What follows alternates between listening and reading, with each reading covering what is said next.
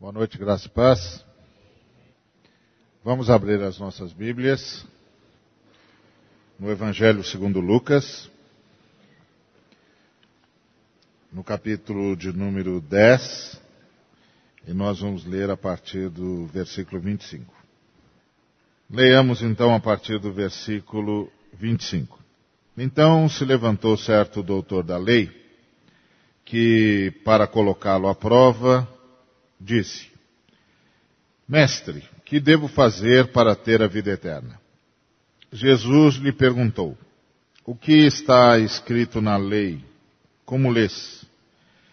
Ele respondeu: Amarás o Senhor teu Deus de todo o coração, com toda a alma, com todas as forças e com todo o entendimento, e o próximo como a ti mesmo. Disse-lhe Jesus: Respondeste bem, faze isso e viverás. Ele, porém, querendo justificar-se, perguntou a Jesus: E quem é o meu próximo?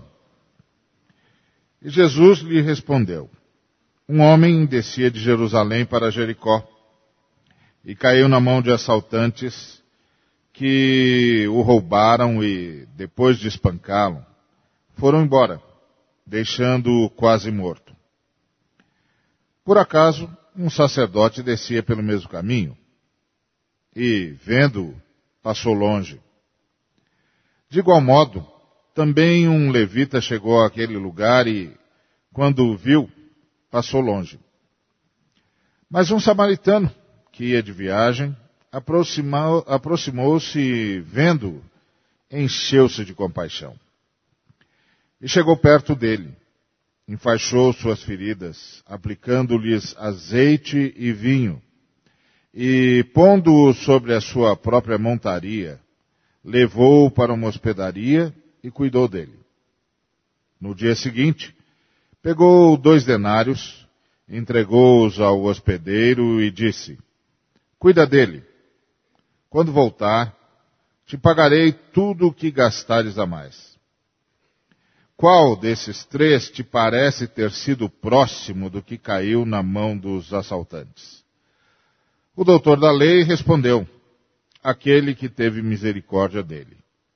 Então, Jesus lhe disse, vai e faze o mesmo. Amém. Bom, temos aqui uh, uma conversa que todos nós conhecemos de um homem que sabia o que fazer com Deus, mas não sabia o que fazer com as pessoas. Ele tinha o interesse certo, ele queria a vida eterna, e essa, sem dúvida nenhuma, é, é uma busca legítima. Como eu faço para viver para sempre? Ótimo. Ótima pergunta. Essa é a pergunta que todos nós deveríamos estar prontos para fazer sempre e termos sempre a resposta. E ele perguntou para a pessoa certa.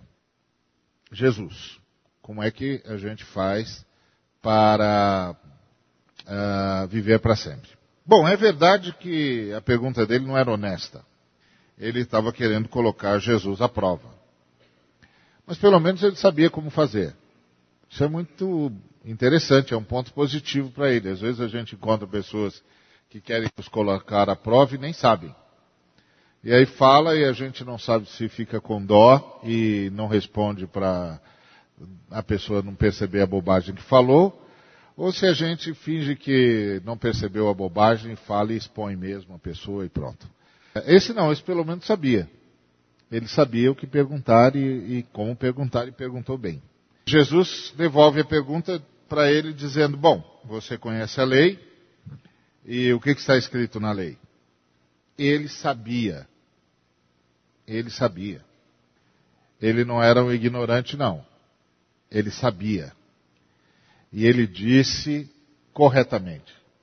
Ora, o que está escrito na lei, o que sintetiza a lei, é que nós devemos amar a Deus de todo o coração, de toda a alma, com todas as forças, com todo o entendimento, e o próximo como a nós mesmos.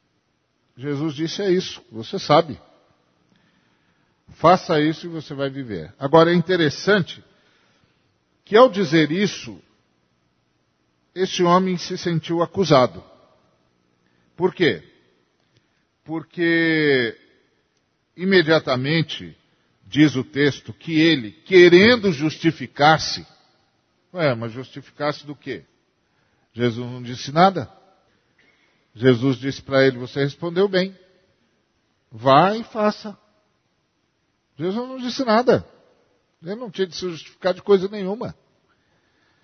Mas de repente, naquele processo que começou como uma tentativa de colocar à prova Jesus, Deus interviu. O Espírito de Deus interviu. E de repente, aquele homem, ao dizer o profundo significado da Escritura, e ao deixar claro que sabia o profundo significado da Escritura, foi acusado pela própria Escritura, que ele mesmo mencionara. Porque o texto diz que ele, querendo justificar-se, essa é uma frase interessante. Justificar-se do que, moço? Jesus não lhe disse nada. Pelo contrário, Jesus disse que você é bom mesmo no que faz, que você entende da lei que ensina, que você sabe o cerne da lei, que você só tem de fazer isso. Mas aí ele sentiu a necessidade de se justificar. O que foi que ele percebeu acerca de si mesmo, no final das contas? Ele percebeu aquilo que nós esperamos que você nunca conclua acerca de si. Ele percebeu que não era um presente que serve. Ele percebeu que ele sabia o que fazer com Deus, ou pelo menos achava que sabia o que fazer com Deus, mas não sabia o que fazer com as pessoas. E ele percebeu mais. Ele percebeu que ele não fazia nada em relação às pessoas. Ele percebeu que não amava o próximo.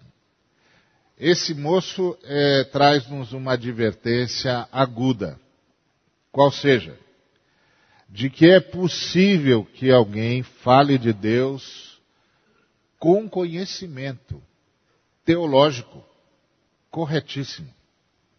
Que é possível que alguém realmente esquadrinhe as escrituras a ponto de, de ser capaz de sintetizá-la num parágrafo. Que foi o que esse moço fez. Sabe o que ele fez aqui?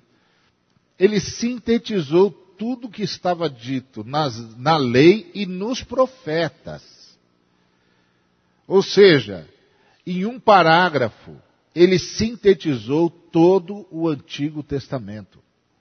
E sabe de uma coisa? Ele o fez muito bem. E quem o disse foi o próprio autor do Antigo Testamento. Ele não sabia, mas ele estava falando com o autor.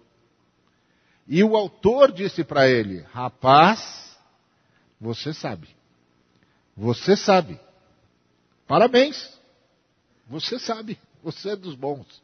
Você realmente leu. Você realmente entendeu.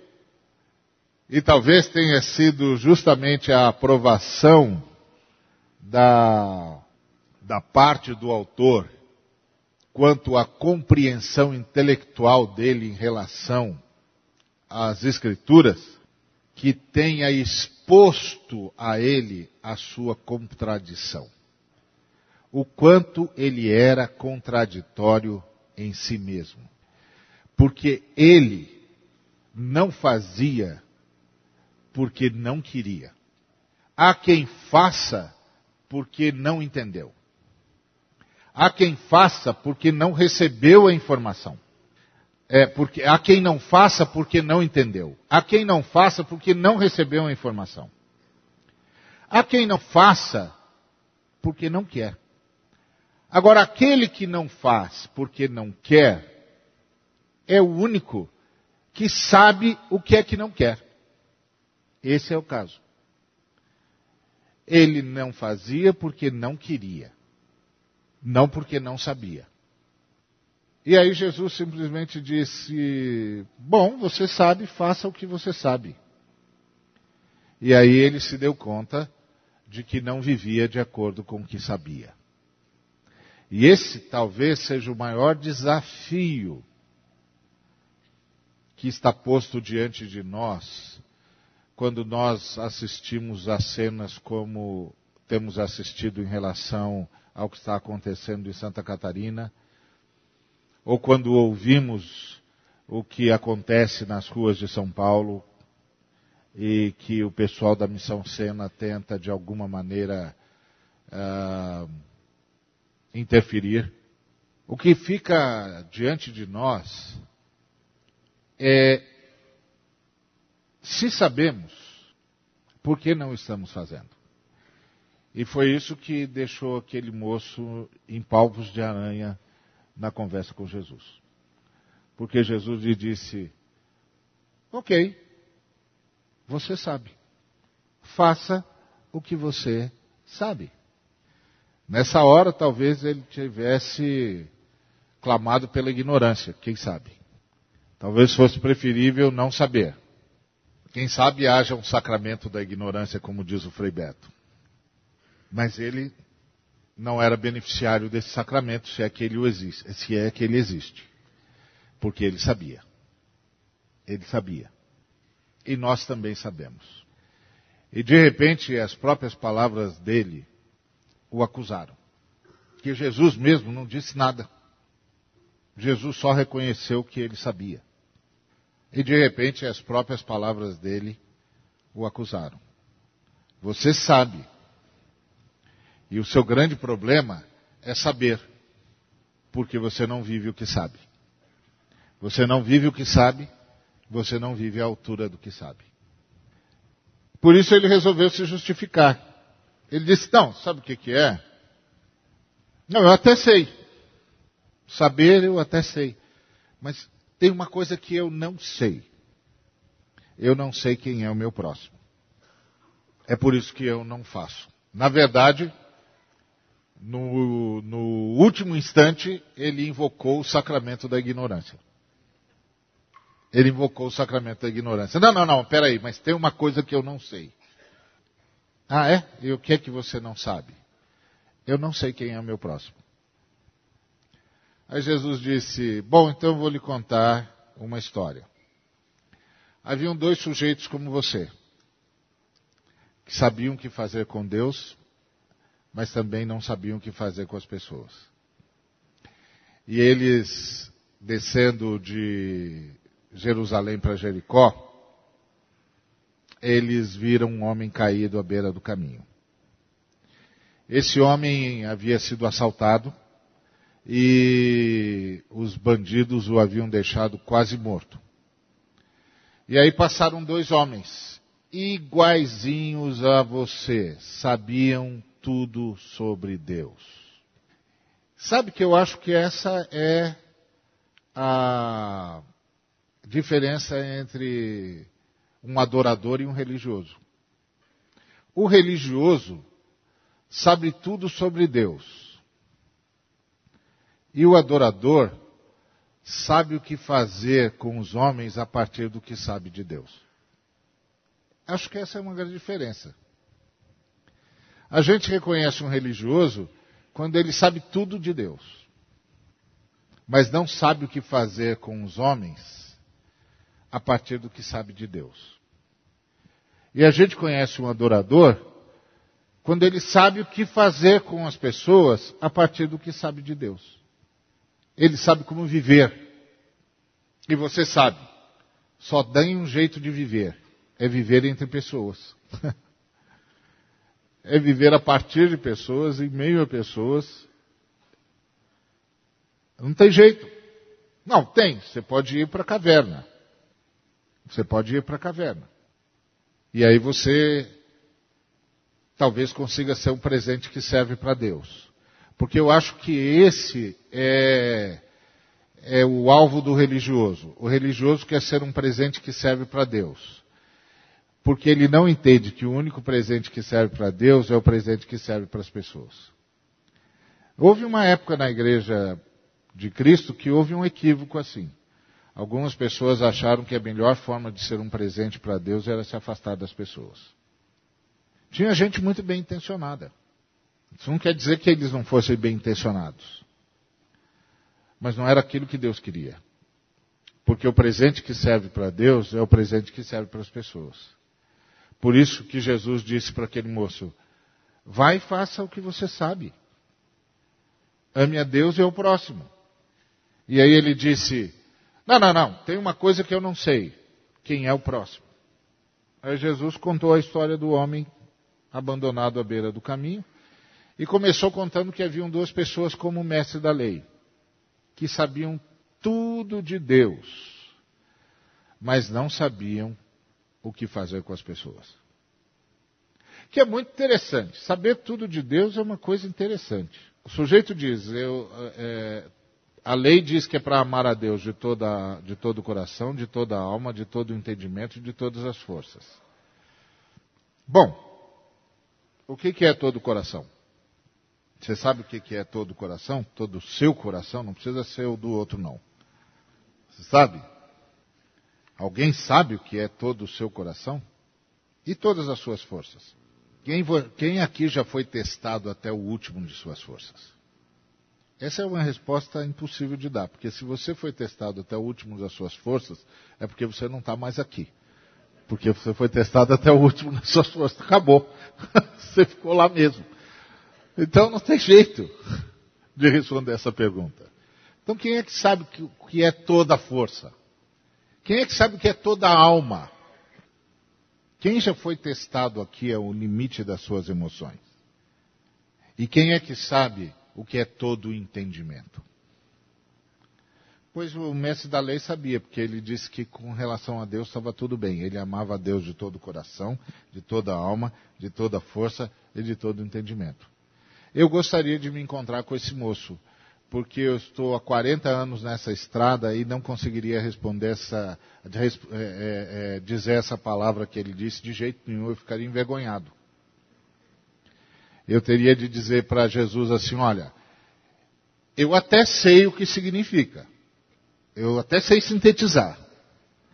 Agora, não pergunte para mim se eu sei o que significa viver assim, porque eu tenho uma coisa, eu tenho convicção todo o amor que eu tenho para Deus não é nada perto do que Deus merece ter. Então, eu estou em débito. Mas ele não estava. Eu queria conhecer um homem que não está em débito com Deus. Gostaria de conhecê-lo. Não sei se ele se converteu, eu espero que ele tenha se convertido, porque quando chegar lá na eternidade, eu vou perguntar para ele: escuta, quando você estava naquela fase da ignorância, o que, que você achava que você tinha? Explica para mim. Porque eu não sei o que ele está tentando, o que, que ele disse. Porque eu não sei o que é toda força. Eu não sei o que é todo entendimento. Eu não sei o que é toda alma. Eu não sei o que é todo coração. Mas ele sabia. E ele disse: O que eu não sei é quem é o próximo. Jesus disse: Bom, você não está sozinho. Tem pelo menos mais dois aqui na minha história que são igual a você. Sabem tudo sobre Deus, mas não sabem nada sobre o próximo. Mas eu vou chamar um sujeito que vai ajudá-lo a saber sobre o próximo. É um sujeito que você não gosta muito, mas ele sabe. É um sujeito de Samaria, um samaritano. Sabe aquele pessoal que todo dia você levanta de manhã e ora dizendo graças te dou, Senhor, porque não nasci mulher nem samaritano? Então, é, o samaritano que você agradece a Deus por não ser, vai ensinar para você o que, que é o próximo. E aí contou a história de um samaritano que era presente que serve. Quando aquele homem estava caído à beira do caminho e o samaritano passou, aquele samaritano estava presente. Ele viu o homem. Ele se aproximou. Ele se compadeceu. E esse samaritano nos ensinou uma grande lição.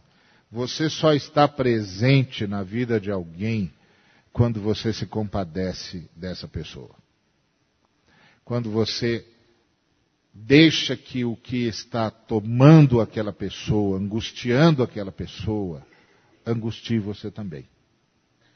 Então, você participa da mesma paixão que está movendo aquela pessoa agora. Foi o que esse moço fez. Ele estava presente. Ele soube estar presente ele permitiu que aquilo que estava angustiando aquele homem o angustiasse também. E ele fez alguma coisa. Ele foi lá e, e estancou a hemorragia como pôde. Ele enfaixou as feridas. Ele ungiu a pessoa. E depois ele trouxe a pessoa para sua própria montaria. Ele cedeu espaço. Num primeiro momento ele cedeu tempo. Num segundo momento ele cedeu os remédios que tinha. Num terceiro momento ele cedeu o espaço que possuía. Num quarto momento, ele se responsabilizou por levar essa pessoa a um lugar onde ela pudesse ser tratada. E num quinto momento, ele disponibilizou as suas posses. Ele sabia o que fazer com as pessoas. Ele era um presente que serve. Ele estava presente e a presença dele fez toda a diferença. Penso que esse é o grande desafio que está sempre diante de nós, estarmos presentes. De tal maneira que a nossa presença faça toda a diferença. Eu acho que isso a gente pode fazer na vida familiar. Quantas vezes nós estamos ouvindo alguém, mas não estamos presentes? A gente está ganhando tempo, porque nosso interesse é outro, mas a pessoa está precisando falar e só pode falar com a gente. Então a gente disfarça que, que presta atenção, mas fica contando os segundos, porque afinal de contas a gente tem um compromisso com o jogo de futebol ou com qualquer outra coisa de que nós tenhamos interesse e aquela pessoa está atrapalhando, mas não dá para dizer para ela que ela está atrapalhando a gente não está presente. Quantas vezes nós não estamos presentes para os nossos filhos? Está acontecendo um montão de coisa com eles e a gente não percebe. Está acontecendo um montão de coisa na escola e a gente não sabe. Ele está mudando, eles estão mudando de amigos e de turma e a gente nem notou. Porque a gente nunca esteve presente. E a presença da gente não faz diferença, porque a gente não está lá. Esse moço, o samaritano, ele nos dá uma lição do que é ser presente. Ser presente é perceber o outro. Ser presente é compadecer-se do outro. Ser presente é deixar que o que incomoda o outro nos incomode. E quando a gente consegue fazer isso, a nossa presença muda o outro e nós nos tornamos presente que serve. É, é impressionante a gente aprender a estar presente.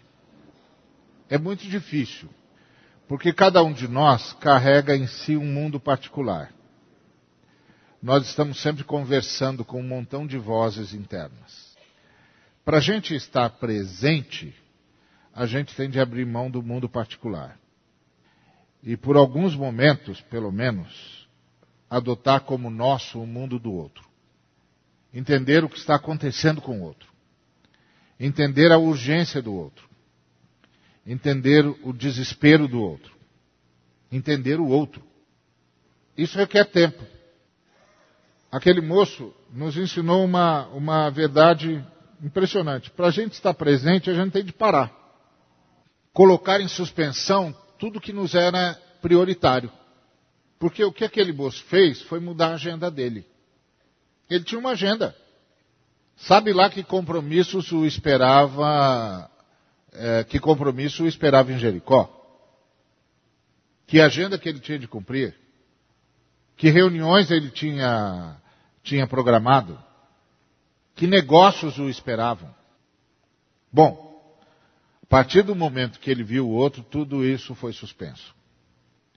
Não tem jeito de estar presente na vida de ninguém sem abrir mão do seu universo particular por pelo menos um tempo. Tem de colocar tudo em suspensão. Eu encontrei uma pessoa que precisa de mim. às vezes os nossos filhos descobrem que o único jeito da gente estar presente é eles aprontarem e aprontarem muito. Porque aí quando eles aprontam e aprontam muito, a gente sai do nosso universo particular. Nem que seja para lhes dar uma surra. Mas pelo menos naquele momento a gente estava presente. É horrível, não é? Mas essa história que eu tô, isso que eu estou dizendo é a história de um sem número de seres humanos em todos os cantos do mundo. Que revela para a gente que tudo que uma pessoa pede para outra é que ela esteja presente. É verdade que não dá para outra pessoa estar presente o tempo todo, mas que esteja presente pelo menos um tempo no tempo da necessidade, no tempo da carência, no tempo da dor, no tempo da confusão. Pelo menos um tempo esteja presente. Aquele samaritano soube estar presente. E quando a gente sabe estar presente, a gente se torna presente. Presente que serve. E a nossa presença afeta o presente daquela pessoa. E por afetar o presente, muda o futuro.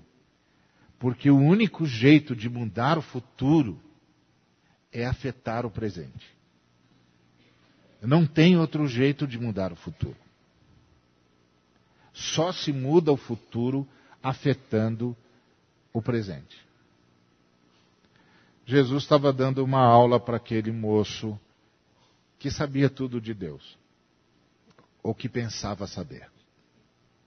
E é interessante que o próprio Deus está dizendo para ele: Bom, meu filho, você até entende o que eu escrevi, mas não entende o escritor. E isso é importantíssimo, principalmente porque os religiosos transformam a Bíblia num ídolo. Eles pensam que nós somos seguidores da Bíblia. Mas nós somos seguidores de Jesus Cristo. E a Bíblia é importante para nós porque a Bíblia é o livro que fala de Jesus Cristo. E a gente lê a Bíblia para conhecer Jesus Cristo. E a gente lê a Bíblia para seguir Jesus Cristo. A gente segue uma pessoa. E esse livro é importante e é sagrado porque ele nos fala dessa pessoa sagrada. E nos diz como andar com essa pessoa sagrada. Não é um ídolo. Não é um amuleto. Eu me lembro que quando eu estudava teologia, tinha na 24 de maio, ainda tem, eu acho, um ministério de um irmão chamado Barclay, que era uma biblioteca, era a biblioteca evangélica, lá na 24 de maio. E eu ia lá, porque lá tinham todos os livros e, e eu não tinha acesso de outra forma. E ele era uma pessoa, ainda é, está tá vivo, muito legal, muito joia. É, recebia gente de braços abertos e tal. Bom, um dia eu estou lá fazendo um trabalho para a faculdade e, e, um montão de livro, e lendo e anotando, e lendo e anotando, e lendo e anotando. Aí eu decidi que ia sair para tomar um lanche, e aí eu peguei, fechei todos os livros, peguei um montão de todos os livros e empilhei, e a Bíblia estava embaixo. E todos os livros em cima. Quando eu estava saindo, um outro casal que estava lá, missionário também, me chamou. Eu voltei, e ele disse: Meu filho, olha o que você está fazendo. E aí é aquele momento que você fica naquela fração de segundos que parece uma eternidade, se perguntando: Eu? O quê? E eu olhava, e é aí aquela hora que você olha para a roupa, será que, será que tem algum botão soltando aqui? Eu não vi. Desculpa, é, é, o que, que eu estou fazendo? Olha o que você fez. E apontou para os livros. Eu olhei e falei: Meu Deus, será que eu rasguei algum livro do Bill? Não, mas estava tudo inteiro.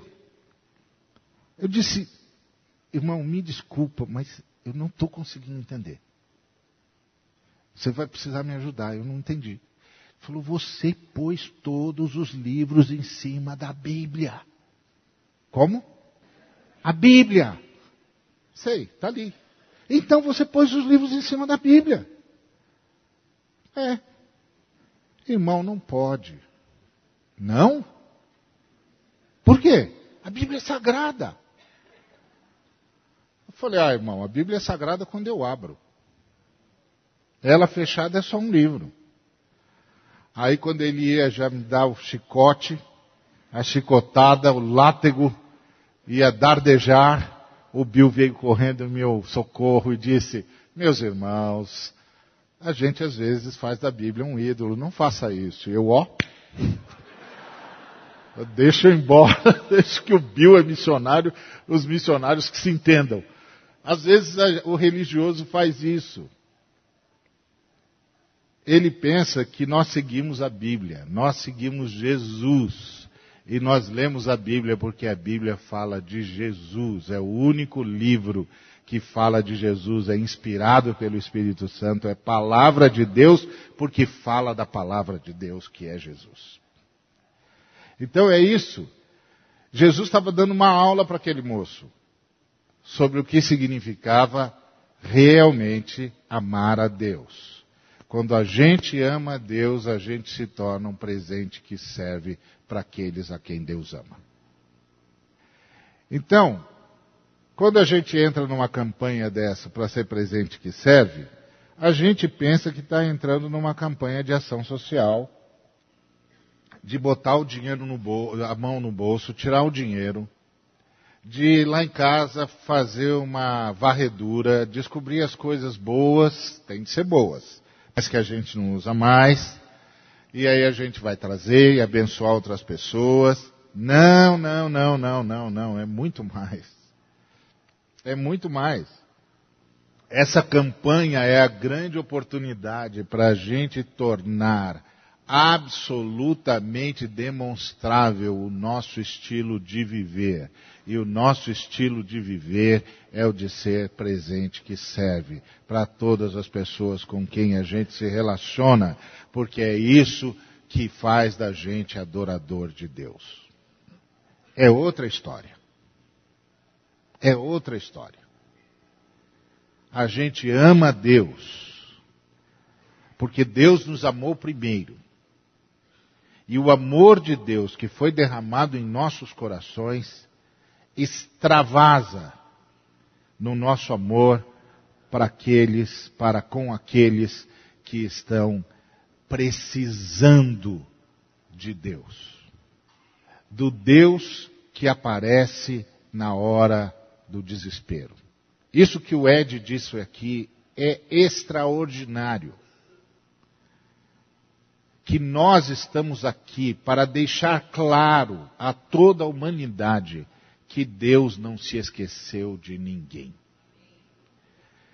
Se a gente guardar isso no coração, a gente se torna maior os maiores revolucionários que a história já viu. Não porque nós vamos sair por aí derrubando regimes, mas porque nós vamos sair por aí reconstruindo pessoas. Isso é extraordinário. Era isso que aquele samaritano sabia fazer. Deixar claro para aqueles que estão à beira do caminho que Deus não os esqueceu. E que a grande prova de que Deus não os esqueceu é que Ele estava lá ele estava passando lá, naquele momento. E ele não estava passando para fazer negócio. Ele estava passando porque Deus havia se lembrado de alguém. Ou melhor, porque Deus jamais se esquecera de alguém. Isso é a nossa campanha. Eu fiquei apaixonado por essa frase. Presente que serve para mim ela é a síntese do que significa nascer de novo. Deus nos faz novamente estar presentes diante dele e diante de todas as pessoas. Que coisa extraordinária. Se você levar isso para a sua relação familiar, isso vai mudar. Se Deus te der a graça de você estar presente quando a sua esposa ou o seu esposo estiverem falando com você, se Deus lhe der a graça de estar presente quando o seu filho ou seu pai estiver falando com você, ou a sua mãe estiver falando com você, se Ele lhe der a graça de estar presente, entendendo o que o outro está dizendo, fazendo com que a sua presença faça diferença para o outro, ele justificou a sua existência e você justificou a sua existência na terra. Um ser presente.